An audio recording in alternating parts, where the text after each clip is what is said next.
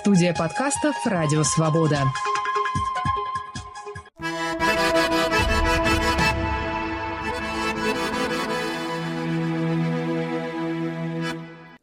Салам алейкум! Здравствуйте! Вы слушаете очередной 72-й выпуск подкаста «Хроника Кавказа» с Вачагаевым. Гость нашей передачи – доктор исторических наук, востоковед из Киева Ярослав Пилипчук. И мы поговорим сегодня об отношениях Крымского ханства с народами Северного Кавказа.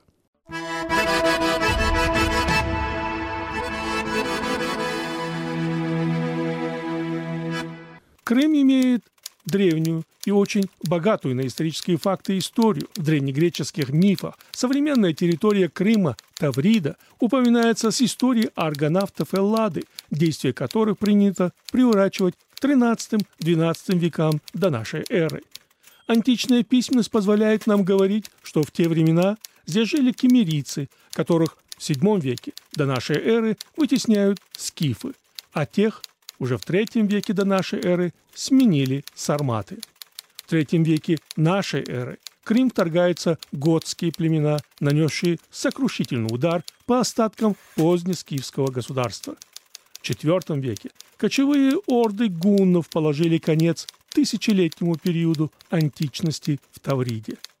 Примерно в V-VI веках данная территория берет под контроль и основывает новые крепости и города Византийская империя. В VIII веке степной и предгорный Крым оказался под властью хазар. Но уже в IX веке Византия вновь укрепляет свое влияние в регионе, а с X века новым игроком, пытающимся укрепиться здесь, становится и Киевская Русь. С ослаблением Византии под натиском крестоносцев Таврида в XIII веке станет частью подконтрольной Золотой Орде. И, пользуясь внутренними противоречиями, в 1443 году будет образовано независимое Крымское ханство, независимое от Орды, столицей которого стал основанным в 15 веке город Бахчисарай. В 15 веке Крымское ханство становится союзницей турков. 17-18 века – это противостояние Крымского ханства и российского государства. В конце февраля 1783 года последний крымский хан из рода Гиреев Шахин Гирей подписал отречение от престола и покинул Бахчисарай. В 1787 году Турция начинает русско-турецкую войну, которая длится до 1791 года. Цель данной войны – попытка возвратить Крым и другие территории по эту сторону Черного моря.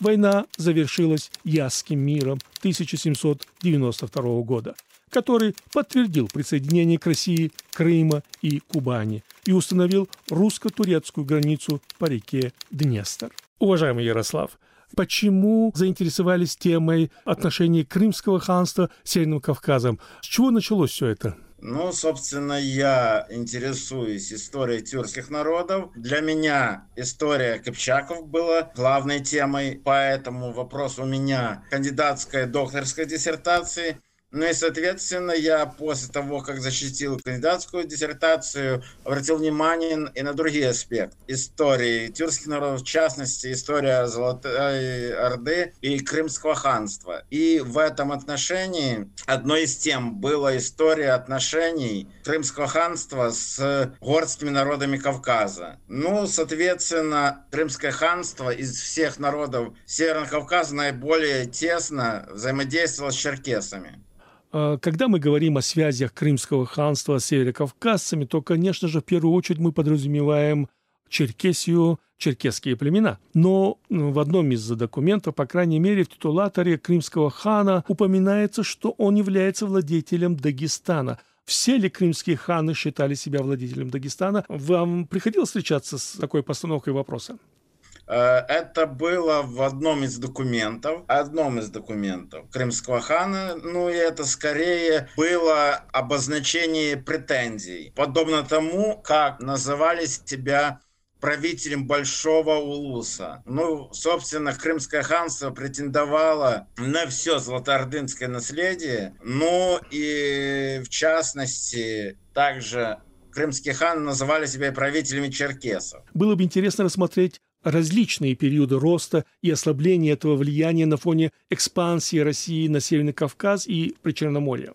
Ну, собственно, если брать 15-16 век, это наступление Крымского ханства на Черкесов, и, соответственно, часть из Черкесов искала помощи России собственно, походы на черкесов, они и в 17-18 веке были, но фактически э, большой вехой в истории Северного Кавказа была Канжальская битва, при которой 20-тысячная войско Крымского ханства было разбито кабардинцами, примкнувшими к ними другими черкесами. Это 1708 год. Но это фактически ослабило на несколько лет Крымское ханство и прекратило набеги на Черкесию. Но э, отношения Крымского ханства и черкесами, они были многогранными и, собственно, не сводились только к одной войне или другому. Это были очень э, разнообразные отношения. Ну и, соответственно, в некоторый период времени они колебались от открытой вражды до союза. Крымский хан рассматривал Черкесию как территорию свою собственную, или же он смотрел как на союзническую? Тут, э, собственно, крымские ханы себя в одном из документов титулировали как правители черкесов. Это была подвассальная им территория. Собственно, эта традиция была со времен Золотой Орды, когда считали себя и правителями черкесов, татарские правители. Касательно проблематики названия Черкасы, Черкесы. Почему украинских казаков и кавказских горцев, конкретно черкесов, называли, скажем так, схожие, или все-таки это были два разных термина. Даже под Севастополем есть определенная местность, которая называется Черкес-Кермен. Там жили северокавказцы или это все-таки э, что-то другое? Э, смотрите, если говорить э, по территории Украины, то это просто созвучие. Был город Черкасы, но и фактически населения кавказского на этой территории не было. Другое дело, что русские называли украинцев черкасами до того, как они начали нас называть малоросами. Но это экзоэтноним, как нас называли русские. Черкес Кермена, то, собственно, это произошло 16 века, когда уже в Крым пребывало некоторое количество э, черкесской знати. И, собственно, они э, вступали в отношения с крымскими ханами, часть из черкесских правителей была вассалами и союзниками Крымского ханства. Ну и, собственно, это даже и в истории Кабарды. Было два княжества, Малая и Большая Кабарда. Одно из них было союзником Крымского ханства, другое было противником Крымского ханства и, союз, и союзником России. То есть, собственно, черкесов на территории Украины мы не наблюдаем, да? То есть нет а, такого... Ну, это смотря какой период. Если брать 14 век, то на территории Нижнего Поднепровья были черкесы вместе с аланами, но которых переселили из Северного Кавказа. Это как раз время правления Беклербека Мамая, ну и, собственно, в одном из э, археологических памятников, это, собственно, Мамай-Сурка, и находили, собственно, погребение черкесов. Но если брать уже более позднюю историю, то черкесов было относительно немного на Украине. В частности, если брать середину 16 века, то на некоторое время на службу к московскому царю Ивану Васильевичу который Грозный, поступил казацкий кошевой атаман Дмитрий Вишневецкий. Он был аристократом литовского происхождения, но воспринял от э, казаков прическу чуб и, собственно, он некоторое время служил московскому царю, осуществляя ряд кампаний против Крымского ханства. В частности, он был союзником князя большой Кабарды Темрюка и Дарова против крымского хана и правителя, кажется, малой Кабарды Пшепшука. Когда же э, в начале 60-х годов 16 века Дмитрий Вишневецкий пришел снова в Великое княжество Литовское, то вместе с Дмитрием Вишневецким на территорию Среднего Поднепровья прибыло несколько черкесских пши, князей, и, собственно, вместе с ними прибыла некоторая часть ихнего двора. И, собственно, на территории Великого княжества Литовской Речи Посполитой жило некоторое количество черкесов, но они были сформированы в Пятигорские хоругви. Собственно, этих мигрантов звали пятигорцами по э, региону Бештау на Северном Кавказе, пяти, пять гор. Про аталычество. Аталычество в отношениях крымских ханов и черкесов. Аталычество – это был очень многогранный институт. Собственно, с союзными черкесскими пши крымские ханы поддерживали активные взаимоотношения – Собственно, им отдавались на воспитание крымские ханзаде, ну, то есть преемники престола, сыновья ханские. И фактически на территории Черкесии крымские царевичи, они получали и управленческую практику, получали военную практику, как руководить войсками, поскольку одна часть черкесских пши была дружественна Крымскому ханству, а вторая часть была враждебна. И тут э, в черкесских усобицах, собственно, ковался характер крымских царевичей. Можно также сказать, что через аталычество также крымцы, крымские татары добивались большей исламизации черкесов. Если брать начало 16 века, то черкес было преимущественно христиане с, естественно, с большими пережитками традиционных верований. Если же брать 18 век, то черкесы стали преимущественно мусульманами э, с пережитками традиционных своих верований. Уважаемый Ярослав, есть еще один момент в истории Крымского ханства, по крайней мере, в истории Северо-Восточного Кавказа. На сегодняшний день есть одно из очень известных топонимов, местность, которая называется Ханкала, сегодня это военная база. Могли бы вы прояснить что-то в этом вопросе? Э, смотрите, это был 1735 год, и в это время э, на помощь османским силам на Южном Кавказе через Кавказ шли войска крымского хана Каплан-Гирея. Это был э, эпизод большой войны между Османской империей и Крымским ханством против э, монархии Габсбурга, против Российской империи, против государства сафавидов. И крымские татары шли на территорию современного Азербайджана, чтобы помочь э, османским войскам против государства сефевидов, войсками которого в то время э, руководил Надир Шах Афшар, который станет основателем государства Афшаров уже потом, в 1736 году. Чеченцы в этом отношении выступили э, союзниками правителей Дагестана, поскольку через их территорию прошли крымские татары, оказали сопротивление. В целом это были эпизодические отношения нахов с Крымским ханством, поскольку из плоскости, из равнинных территорий вытеснили кабардинцы войнахов в предгорье и горы. И в этом сражении в районе Сунжи и Терека э, чеченцы нанесли значительные потери крымским татарам. Все-таки это имеет под собой историческую обоснованность. А это имеет под собой историческое Э, оснований. Э, другое дело, что это не локализируется точно в районе Ханкалы, но в целом это на южном побережье, на южном побережье э, Терека уже э, вне зоны терского казачества, которое жило на север, и гребенского казачества.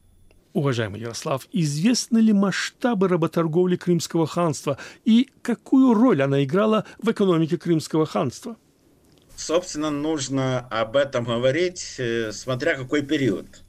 Если 16 век – это рассвет крымской работорговли, когда из территории Украины, ну, которая тогда входила в Великое княжество Литовское, а потом Речь Посполиту, с территории Московского государства, которое потом стало в 18 веке Российской империи, и с территории Черкесии, крымские татары брали много рабов и поставляли их на Ближний Восток, на территорию Египта. Другое дело, что в 17-18 веках работорговля пошла к упадку. И в целом нужно сказать, что стереотип о том, что Крымское ханство жило преимущественно работорговлей, он не верен. В частности, это позволяет опровергнуть эту российскую идеологему данные турецких и, собственно, крымско-татарских источников, в котором указывается, что также большую роль играло ремесло и торговля не связанная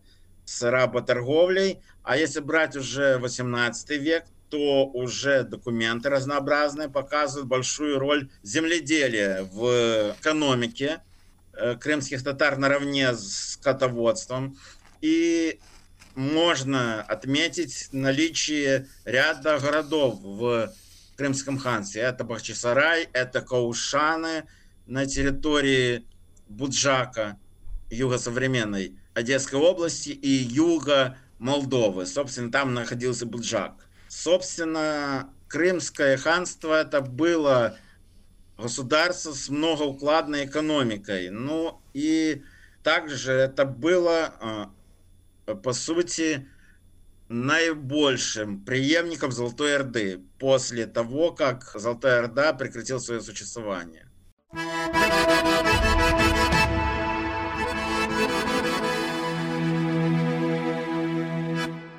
Вы слушаете подкаст «Хроника Кавказа» с Вачагаевым. И вместе с моим гостем, доктором исторических наук, востоковедом из Киева Ярославом Пилипчуком, говорим сегодня об отношениях Крымского ханства с народами Северного Кавказа.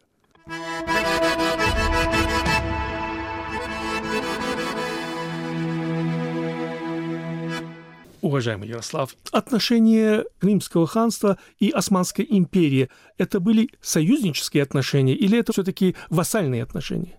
Смотря какой период брать. Если мы берем конец 15-16 век, то Крымскому ханству обеспечивалась большая автономность в осуществлении политики северной, значит, по отношению к русским по отношению к Великому княжеству Литовскому, Королевству Польскому, потом Речи Посполитой в 17 веке. Права крымских ханов османы начали ограничивать в первой половине 17 века. Но, в принципе, жесткий вассалитет Крымского ханства от Османской империи – это 18 век когда уже после заключения Карловицкого договора 1699 года османские султаны стали очень зорко следить за действиями крымских ханов и существенно ограничили их автономию. Безусловно, наших слушателей интересует и судьба архива Крымского ханства – был ли он сожжен при взятии Бахчисарая, или же крымские татары сумели перевести его в свое время в Стамбул. Могли бы вы разъяснить для наших слушателей этот вопрос? Смотрите, целостный архив Крымского ханства, скорее всего, он не сохранился и был уничтожен во время российских вторжений на Крымский полуостров и в Буджак в XVIII веке поскольку если бы целостный архив был вывезен в Турцию, то мы бы имели намного больше материалов, чем мы имеем на данный момент. Э, сохранились книги крымско-татарских философов и хроники крымско-татарских историков в собраниях разных библиотек Европы и Азии. Сохранились кадиаскерские книги, благодаря чему мы имеем доступ судебной практике Крымского ханства, но э, это далеко не все разнообразие крымско-татарских документов, которые можно было бы иметь.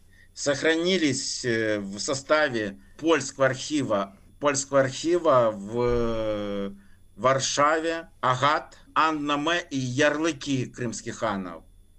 А, есть э, описи крымско-татарских э, посольств в в Швецию, Данию, на территории монархии Габсбургов. Собственно, это в Стокгольме, Копенгагене, Праге, Братиславе и Вене.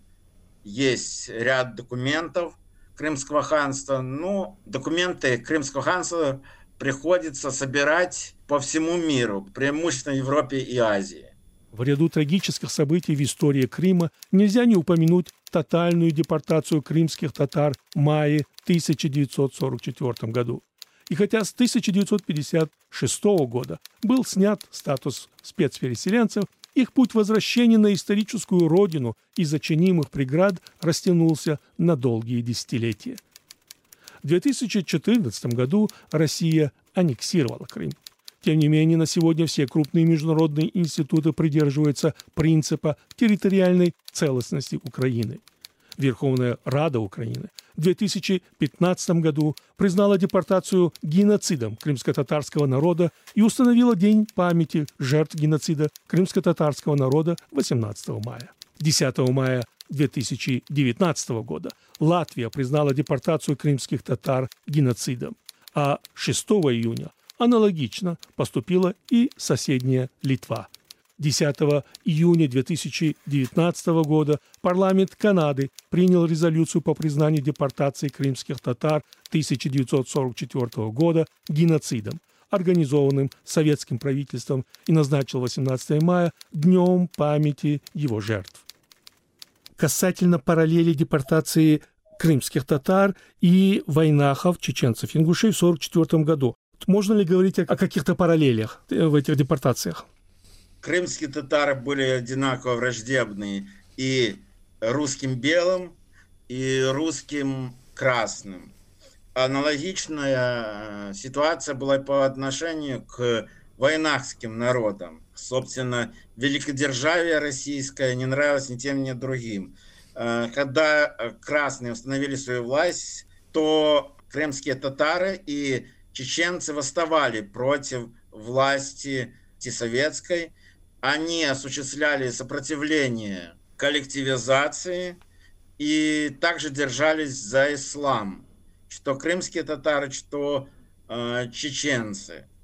Собственно, советская власть рассматривала чеченцев и крымских татар как нежелательный э, народ, чуждый элемент, и, собственно, высылка, депортация и крымских татар, и чеченцев, она была Э, призвана обеспечить российскую колонизацию Северного Кавказа и Крыма. И подобно тому, как э, Россия высылала черкесов в середине 19 века, планировалось поступить и с войнахскими народами, крымскими татарами. Иное дело, что после 20-го съезда э, КПСС было позволено ингушам и чеченцам возвращаться на свои территории и было возвращен статус э, автономной Советской Республики Чечено-Ингушетии.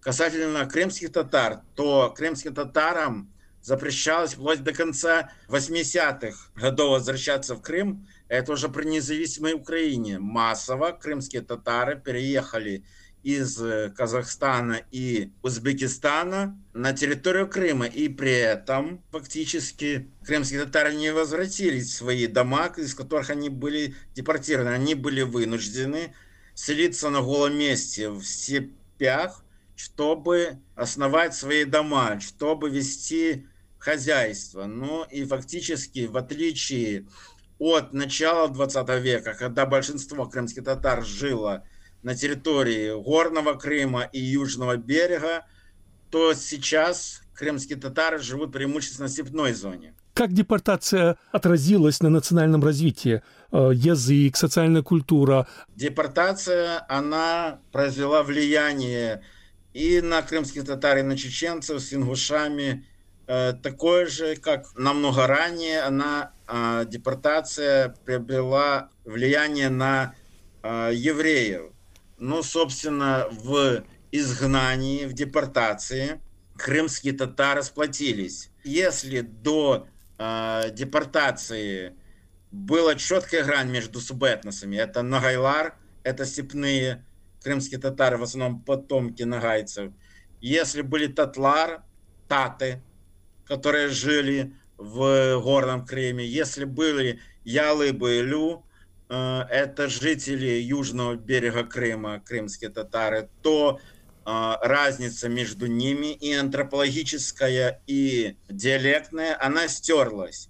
И, собственно, депортация, жизнь на чужбине – она способствовала консолидации крымских татар. И крымские татары в 90-е годы 20 века вернулись как целиком сформировавшаяся политическая нация. Аналогичные процессы происходили и с чеченцами. Ну, собственно, в начале 90-х годов Джахар Дудаев уже имел э, поддержку большинства чеченцев, которые вернулись из депортации в 50-х, 60-х годах. И Чечня была готова вести борьбу за свою независимость от России. Менее готовыми были ингуши, но ингуши вели свою борьбу за возвращение пригородного района право на Крым Россия начинает именно с момента того, как Шахин Гирей, который подписал это отречение, почему-то вся история Крыма у них начинается с этого момента. При этом многовековая история крымских татар отвергается, многотысячная история античной э, Тавриды тоже отрицается. Это классическая имперская парадигма. Начинать историю регионов с их э, вхождения, точнее завоевания Российской империей. Если мы посмотрим историю татар, то на месте прежних столиц э, русские создавали уже свои поселения. Если брать Крым, то мы можем наблюдать за топонимической войной, которую осуществили в отношении крымско-татарских городов. Так, э, Хаджибей стал Одессой, Ахмеджид стал Симферополем, Ахтияр, он стал Севастополем, Гизлев стал Евпаторией, Кефе стала Феодосией, а Карасу-Базар – Белогорском, а Оркопы – Перекопом. Особенно жестко прошлись по крымским татарам советские власти в середине 20 века, когда практически всю крымско-татарскую топонимию после депортации крымских татар э, заменили с коммунистической эпохой – сейчас э, на территории оккупированного Крыма сохраняется большинство наименований российских, и в составе э, Сбройных сил Украины сражаются добровольческие батальоны крымских татар, ну и в принципе между крымско-татарской элитой и украинской элитой достигнуто соглашение, что в случае освобождения Крыма поселением будет вернуты крымско-татарские, крымско-татарские названия, и что автономная республика Крым уже не будет э, автономией россиян в составе Украины, как это было в 1991-2013 годах, а будет уже полноправной автономией крымско-татарского народа. Но нужно еще освободить Крым для того, чтобы восстановить историческую справедливость. Нужно сказать, что история Украины также очень, э, тенденциозно освещена в, э, собственно, в российских нарративах говорится о Киеве э, до середины 13 века и немного о Галицко-Волынском княжестве при Даниле. есть целый, целый провал между историей середины 13 века и Приясовской Радой 1654 года, когда Богдан Хмельницкий э, признал себя вассалом российского царя, московского царя. И, и э, россияне, в частности российские политики, отображают только то, что им выгодно. То есть с того момента, э, с того момента, как э, Украина стала вассалом и вассалом России, и Гетьманщина – левобережная стала вассальной, вассальным государством, наподобие э, войска Донского, наподобие войска Донского в 17 веке. Какие научные работы по Крымскому ханству вы, э, как историк, как специалист, посоветовали бы нашим слушателям? По Крымскому ханству, если это научно-популярная литература, то я посоветую работы Гайворонского, повелители двух материков, и также история крымских татар Валерия Возгрина. Если же мы говорим про научную литературу, то я посоветую книги Абду-Джемилева, э, Шейх Умерова, Рустемова, это, собственно, крымско-татарские ученые, Лешика, Подгородецкий и Дариша Кладзечик, это польские историки также работы украинских ученых Александра Середы, Владислава Гулевича, Владислава Грибовского. Это исследование также, это исследование также западных ученых, как, например, книга Фишера э, о аннексии Крымского ханства Российской империей. Это есть также книга Дэвиса о войнах и военном искусстве.